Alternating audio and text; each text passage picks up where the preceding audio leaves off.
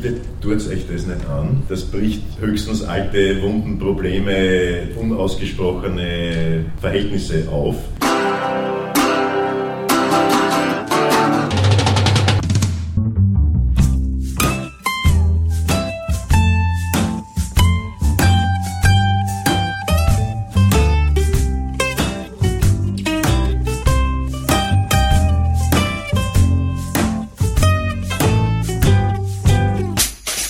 Herzlich willkommen bei Filmkultur, der Podcast-Reihe von www.kulturwoche.at. Diese Ausgabe widmet sich der Retrospektive im Rahmen der Biennale 07, die im Wiener Filmmuseum gezeigt wird. Titel der Retrospektive lautet Der Weg der Termiten – Beispiele eines essayistischen Kinos 1909 bis 2004. Bis zum 31. Oktober 2007 werden dabei 63 Filme gezeigt Filmmuseumdirektor Alexander Horvath erzählt über einzelne Aspekte dieses speziellen Filmgenres und natürlich auch über die verschiedenen Ansatzpunkte und Verknüpfungen zwischen dieser Retrospektive und dem Festival Biennale 07. Gute Unterhaltung wünscht Manfred Horak.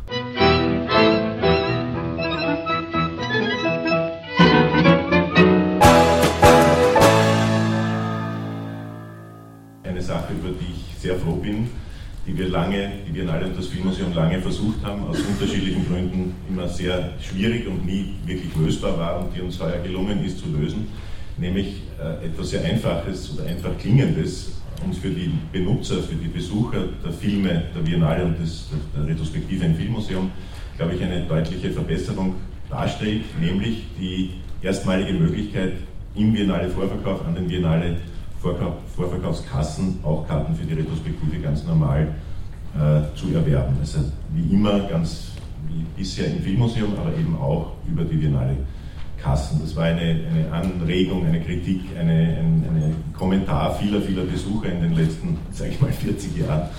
Erstmals können die Leute, wenn sie so wollen, in einem Tausch und Bogen nunmehr auch die, die Karten für die Retrospektive mit, miterwerben wie genau wir nämlich an diesen Dingen arbeiten. Äh, es gibt einen wunderbaren Film in dieser Retrospektive, der, soweit ich weiß, in Österreich noch nie zu sehen war. Das ist der Film Strange Victory von Leo Hurwitz. Leo Hurwitz ist einer der großen, aber als Name kaum bekannten linken amerikanischen Dokumentar- und Essay-Filmemacher gewesen in den 30er, 40er Jahren, hat aber auch spät noch als alter Mann, äh, Anfang der 80er Jahre, einen wunderbaren Film veröffentlicht, der damals auch im Stadtkino zu sehen war. Dieser Film Strange Victory ist von 1948, unmittelbar nach dem Krieg entstanden äh, und ist, wir zeigen ihn zusammen mit Nacht und Nebel von Alain René, weil er wirklich so etwas wie ein Gegenstück, ein, ein, amerikanisches Gegenstück in gewisser Weise darstellt. Das ist der Film eines Amerikaners kurz nach dem Sieg im Zweiten Weltkrieg, der als niemand noch sozusagen die Vorzeichen der Hexenjagd und die Vorzeichen eines neuen Konformismus in den USA, eines brutalen Konformismus erkannte, im Grunde über die beginnende McCarthy-Ära redet. Ein Film, der sagt, Zitat, wir, äh, wir haben den Krieg gewonnen, angeblich haben wir den Krieg gewonnen, wieso schauen wir dann, wir meinen die amerikanische Gesellschaft, wieso schauen wir dann so aus, als hätten wir verloren. Äh, ein Film, der gänzlich gegen den, gegen den Geist der Zeit, gegen den langsam beginnenden reaktionären Geist der Zeit antrat äh, ein Film, der kürzlich von der Cinémathèque Française restauriert wurde.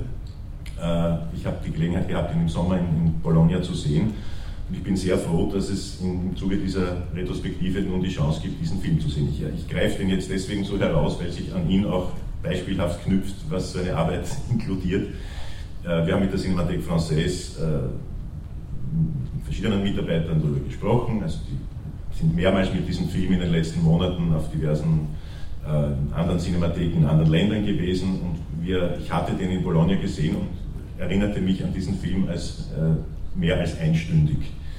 Also ungefähr 68 Minuten oder so. Und die haben uns aber versichert, nein, ihr täuscht euch, der Film ist 45 Minuten, es steht auch überall so dort und ich, ich war irgendwie sicher, da kann was nicht stimmen. Äh, die Mitarbeiter haben dann gesagt, nein, nein, wir waren ja da immer mit dabei und heute kam die Kopie, uns wurde nachgemessen und sie hat 63 Minuten. Äh, was kein großes Drama ist, diese, in einem Fall diese Viertelstunde äh, Verschiebung des Folgetermins, was aber zeigt, wie sehr Filmgeschichte noch keine, man könnte sich in der Kunstgeschichte so einen Fall nicht vorstellen, dass gestritten wird darüber, welche Abmessungen ein Gemälde eines Künstlers des 20. Jahrhunderts hat.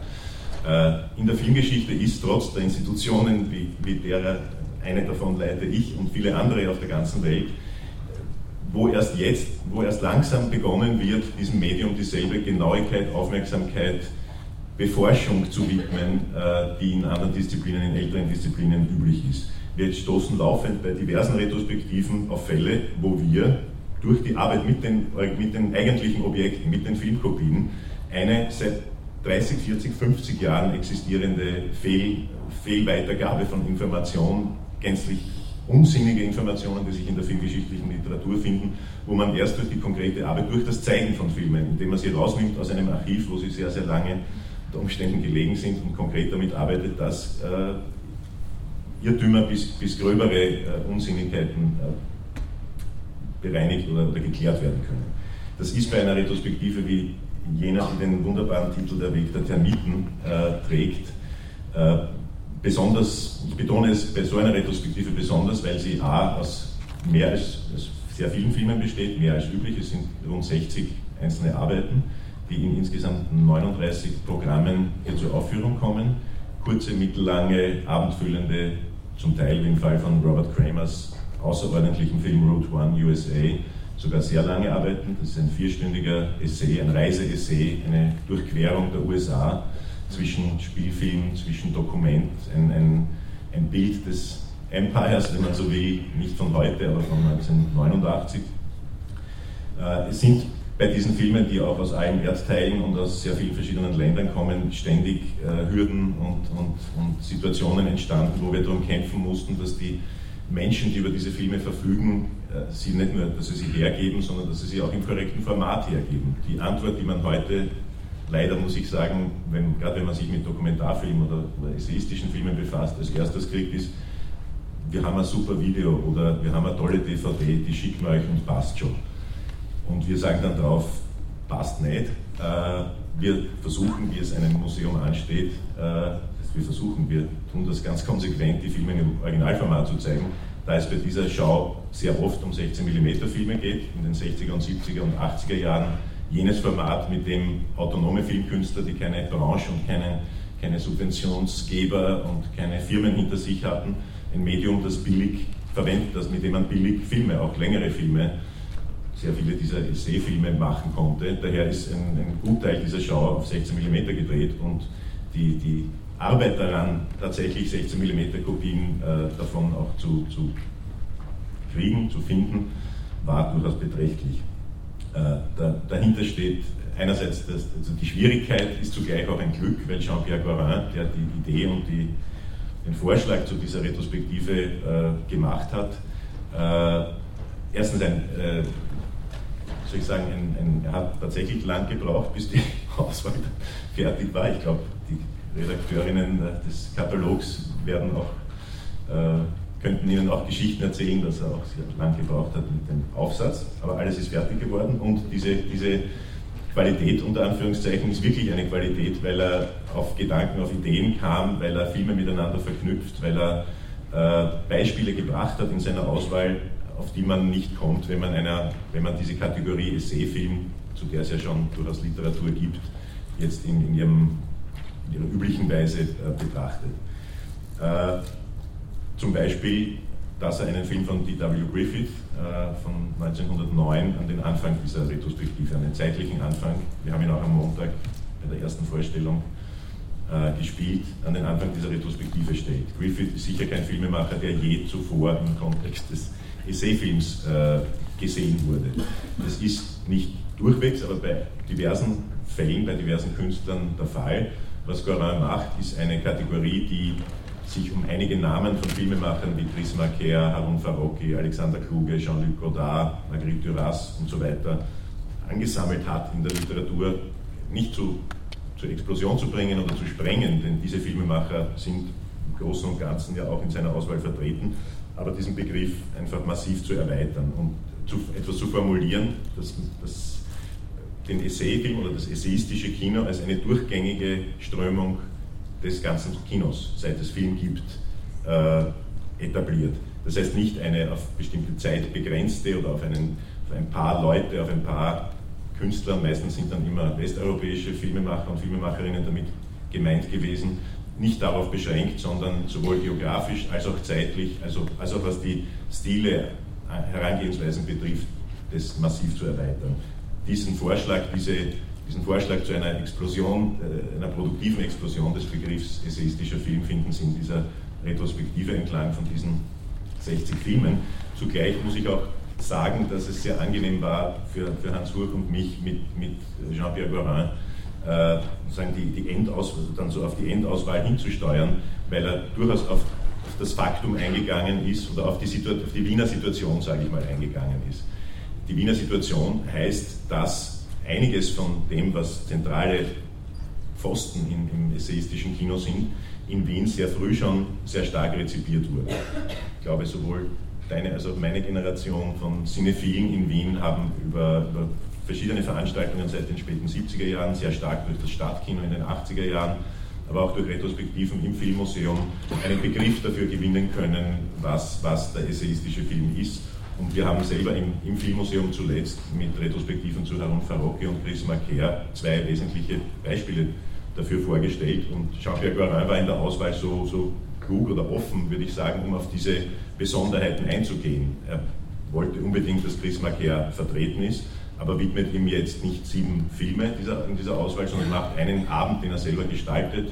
Es wird sicher ein, ein Höhepunkt der Schau, wo er eine Lecture, eine wahrscheinlich ausufernde Lecture über Chris Marquer äh, hält, in deren Rahmen Saint-Soleil gezeigt wird, aber auch viele andere Beispiele vorkommen. Das gleiche wird er zwei Tage später mit, mit dem Werk von Zigavertov machen, wo ein eher unbekannter Film von Zigavertov, drei Lieder über Lenin, den Hauptfilm bildet und Gorin rundherum über Vertov als Filmessayisten sprechen wird.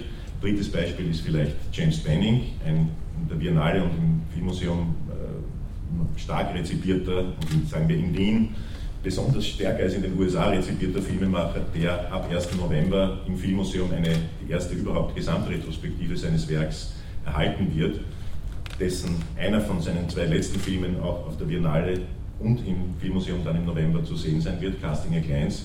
Und äh, Gorin, der meinte, Benning muss unbedingt in dieser Retro drin sein. Benning, James Benning ist ein zentraler Vertreter dessen, was Gorin unter dem Essay-Film versteht, dann gesagt hat, na, dann wir nicht, müssen wir halt nicht noch extra einen James Benning-Film reinnehmen. Das heißt, es war, es war eine schöne sozusagen Arbeit, die wir da im, im Sommer äh, mit ihm, mit ihm machen konnten. Ähm, ich, Sie haben die Pressetexte ja ohnehin, insofern möchte ich jetzt gar nicht zu detailliert äh, ins, ins, Programm eingehen. Äh, der essayistische Film hat, ich habe es erwähnt, in einer bestimmten Periode in den 60er, 70er Jahren, 80er Jahren vielleicht ähm, seine größte Konjunktur gehabt, oder der Begriff zumindest. Äh, und in dieser Zeit gab es kaum Filmemacher, die sich als Speerspitze des modernen Kinos verstanden, die nicht in einer, einer oder anderen Weise so gearbeitet hätten, im essayistischen Modus gearbeitet hätten. Ich nenne nur ein paar Namen, ich habe sie zum Teil schon genannt, auch Pasolini würde dazu gehören, Guy Debord, jemand, der stärker in der Kunstbetrieb heutzutage rezipiert wird, aber der ganz wesentliche, besondere, eigentümliche Filme äh, gemacht hat. Raul Ruiz wäre so jemand, Chantal Ackermann, Jean Rouge.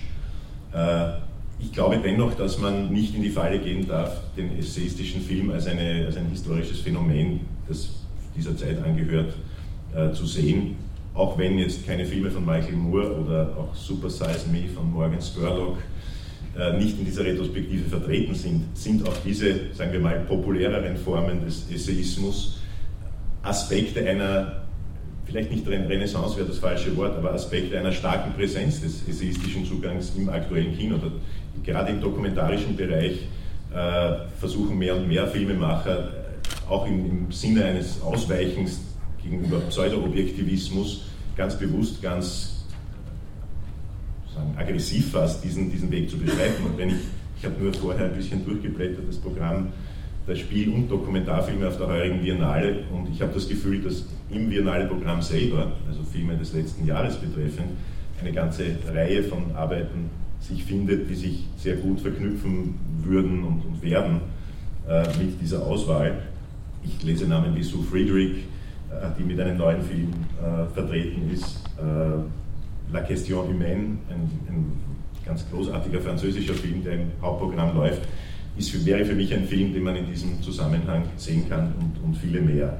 Hartmut Bidomski, und viele andere Beispiele. Genau, den habe ich mir gar nicht. Genau, über Staub. Hartmut Witomski hat einen Essayfilm über Staub. Was sich vielleicht andeutet, dass das Wuchernde und das, das äh, keine Grenzen anerkennende, keine Wände und braven Kästchen anerkennende, sowohl an Gourmand, dem Kurator, Filmemacher, Theoretiker, als auch an diesem Thema und an dieser Schau, äh, ist es vielleicht schon ein bisschen spürbar geworden. Ich möchte nur für jene, die diesen, diesen Titel ein bisschen weird finden, äh, nämlich die Termiten, äh, betonen, dass das nicht nur eine, eine, ein schönes Zitat eines, eines berühmten filmkritischen Textes aus den 50er Jahren ist, äh, nämlich eines Textes von Manny Faber, wunderbaren amerikanischen Kritiker, der über Termite Art versus White Elephant Art geschrieben hat, über ein Kino der weißen Elefanten und ein Kino der Termiten. Er hat ganz dezidiert dem Kino der Termiten den Vorzug gegeben gegenüber dem behäbigen, braven, auf Renommee und bürgerliche Korrektheit bedachten weißen Elefantenkino.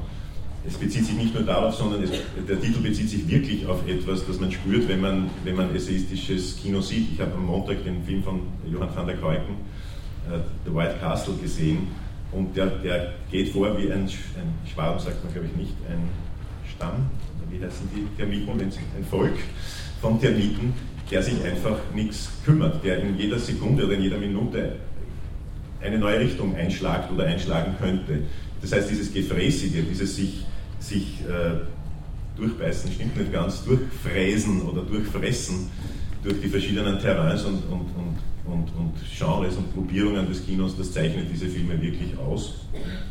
Äh, es akzeptiert keine künstlichen Grenzziehungen, die, die, man, die halt die Filmgeschichtsschreibung und die Kritik immer wieder äh, vornehmen. Es ist nicht nur gefräßig, es ist auch gefährdet, äh, dieses Kino, diese Zone. Ich habe das angesichts der 16 mm Situation erwähnt. Es sind Einzelkünstler, die äh, auch was die Aufbewahrung und Überlieferung ihrer Filme betrifft, keine großen Institutionen hinter sich haben. Insofern sehe ich auch die Aufgabe äh, eines Filmmuseums im Speziellen darin, äh, danach zu trachten, dass auch in 20 Jahren noch so eine Retrospektive äh, mit den originalen Werken in ihrem originalen Format und im originalen Medium gemacht werden kann. In vielen Fällen muss man schlicht zur letzten Lösung greifen und neue Kopien ziehen lassen und neue Kopien erwerben, äh, um, um diese Werke zu überliefern. Das heißt, Schauen, Retrospektiven dieser Art sind neben ihrem Aufleuchten ein Monat lang immer auch Anlässe und gute Gründe, in, in, sozusagen langfristig zu denken, vorauszudenken und an Menschen zu denken, die jetzt noch gar nicht geboren sind, aber vielleicht in 20, 30, 40 Jahren sehr gerne einen Film von Guy Debord, Raoul Ruiz, Jean-Pierre Gorin oder Leo Hörwitz sehen möchten und sehen sollen. Auch ich möchte Gäste erwähnen. Äh, neben Jean-Pierre Gorin freut es mich sehr, dass äh, Yvonne Rayner, im Grunde durch einen Zufall, weil sie im Tanzquartier Wien, und wir können das auch mit Hilfe des Tanzquartiers nur machen, im Tanzquartier Wien eine ihrer berühmten Choreografien wieder aufführen wird äh, und das genau in die Zeit fällt, in der wir ihren Film, Film About a Woman Who zeigen, wird sie im Filmmuseum sein bei, der, bei dieser Vorstellung ihres Werks. Peter Nestler wird zu einer Präsentation von drei seiner Filme, die in dieser Auswahl äh, sind, im Filmmuseum sein. Tom Anderson wird seinen Film äh, Los Angeles Plays Itself äh, präsentieren. Jean-Luc Godard ist eingeladen, aber ich bin sicher, Hans Urk hat noch keine Nachricht. Oh ja schon eine Nachricht, eine freundliche Absage mit herzlichen Grüßen an Jane Fonda. Womit du mir die perfekte Brücke zu, meinem Schluss, äh, zu meiner Schlussbemerkung legst. Jean-Luc Godard wird nicht da sein, aber Jane Fonda ist da und Jane Fonda ist auch in der Retrospektive im Essayfilm vertreten. Der Film heißt Letter to Jane, den Besuch äh, Jane Fondas, ich glaube 1970, 71 ungefähr, in Nordvietnam Jean-Luc Godard und Jean-Pierre Gorin haben damals zusammenarbeitend unter dem Namen Gruppe Ziga-Werthoff eine ganze Reihe sehr spannender politischer, agitatorischer Filme gedreht. Einer davon ist Letter to Jane. Interessanterweise hat Godard im selben Jahr, 1972, mit Jane Fonda als Hauptdarstellerin, neben Yves Montand als zweiten Hauptdarsteller, auch den Film Tout va bien gemacht, der wiederum im Jane Fonda Tribute zu sehen ist. In diesem selben Jahr haben Perrin und Godard einen Brief, einen filmischen Brief an Jane Fonda formuliert, äh, der sich sehr durchaus kritisch oder ambivalent mit ihrer, mit ihrer Funktion als politische und popkulturelle Ikone im Zusammenhang mit dem Vietnamkrieg äh, auseinandersetzt. Als ich Hans Burkhardt am Anfang der Besprechungen über diese Schau gesagt, wir werden sicher Jane Fonda darauf ansprechen, ob sie nicht zu dieser Vorstellung äh, kommen möchte. Vielleicht will sie ja tatsächlich.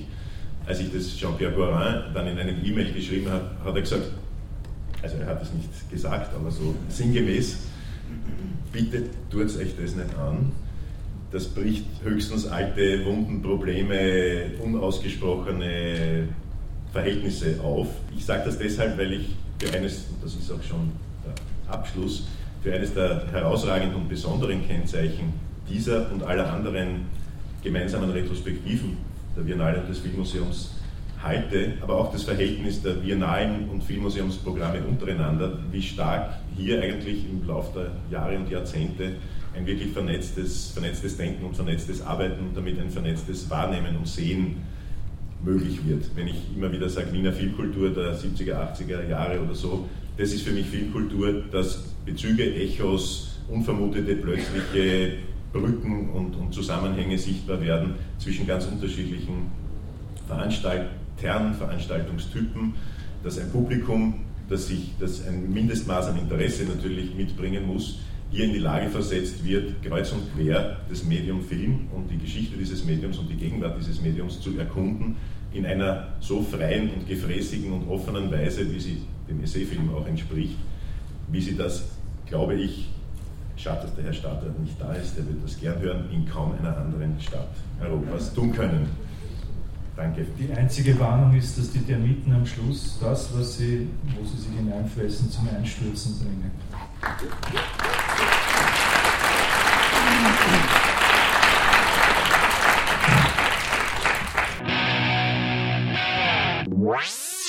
Und somit sind wir auch schon wieder am Ende von Filmkultur, dem Podcast von kulturwoche.at angelangt.